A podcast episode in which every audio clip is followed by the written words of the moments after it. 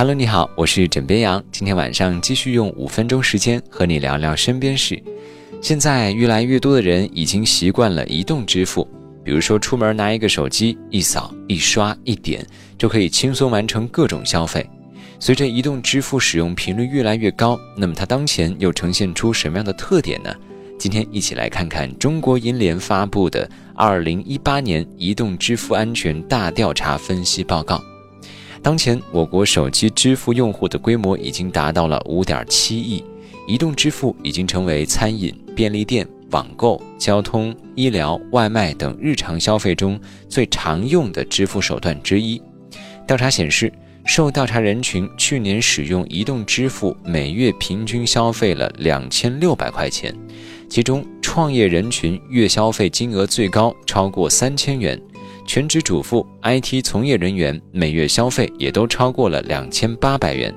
学生群体每月消费金额是一千九百五十二元，但是他们每支付五块钱，就有两块是通过移动支付的方式花出去的。在移动支付上呢，二维码支付占据了主流地位，占比超过八成。不过，指纹支付等生物识别方式普及很快。在三十五岁以下男性中，生物识别已经成为使用频率最高的验证方式。移动支付使用方便，但是它所面临的风险也比传统支付方式更多。根据中国银联的调查显示，二零一八年消费者在移动支付中遭遇的诈骗发生率有所下降，但是人均损失有所扩大，从二零一七年的一千六百元左右增加到了一千八百元左右。利用 QQ、微信等社交账号诈骗，遭遇钓鱼链接骗取银行卡信息、伪基站短信诈骗，以办理信用卡套现等借口骗取验证码、扫描不明二维码后资金被盗，是移动支付用户最常遭遇的五种诈骗形式。其实，在移动支付使用中面临的各种风险，不少都是利用消费者的粗心大意，或者是贪小便宜的心理，从而实施的诈骗。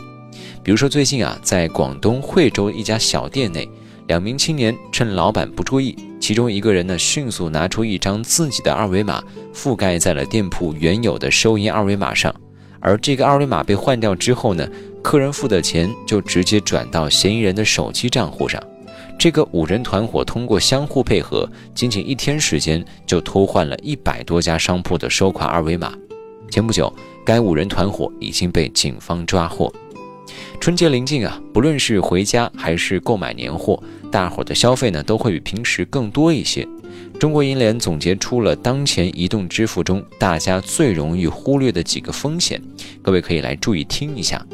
首先就是更换手机或者不使用某种手机 APP 的时候，要记得删除手机里留存的支付信息，解除银行卡和支付软件的绑定关系。不然会存在一定的安全风险，造成不必要的损失。其次就是安装不明来源的手机应用程序，包括扫描不明来源的二维码，也是特别危险的。中国银联调查显示，主动安装手机跳出来的不明文件，或者扫描不明来源的二维码，是移动支付面临的主要风险之一，发生实际损失的比例高达百分之九十五。此外，不论是手机银行还是支付软件、账号、付款码等等，都设置为一套密码，这也是很危险的。一旦透露了其中一个，所有账户都会面临危险。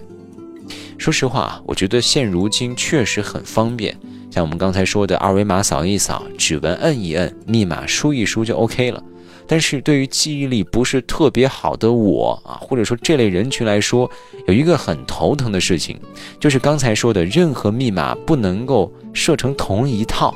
但是有时候真的就记不住，只能设成一套。而如果说继承是不一样的密码的话，试错三次就会被锁死，分分钟就崩溃了。不过呢，我刚才看了一下我的卡内、支付宝、微信的余额，啊，我就释怀了。我觉得设不设密码都可以，无所谓。反正就剩五毛钱了。不过聊到这里啊，我还真的有点好奇，就是听节目的各位呢，你平常生活中是只使用移动支付，还是说会偶尔使用纸币，亦或是说你觉得还是觉得纸币靠谱，至今都是在用纸币进行交易呢？欢迎各位在今天的节目下方留言分享。好了，今天先跟你聊这么多，喜欢要记得点击订阅。我是枕边羊，明晚见喽，晚安，好梦。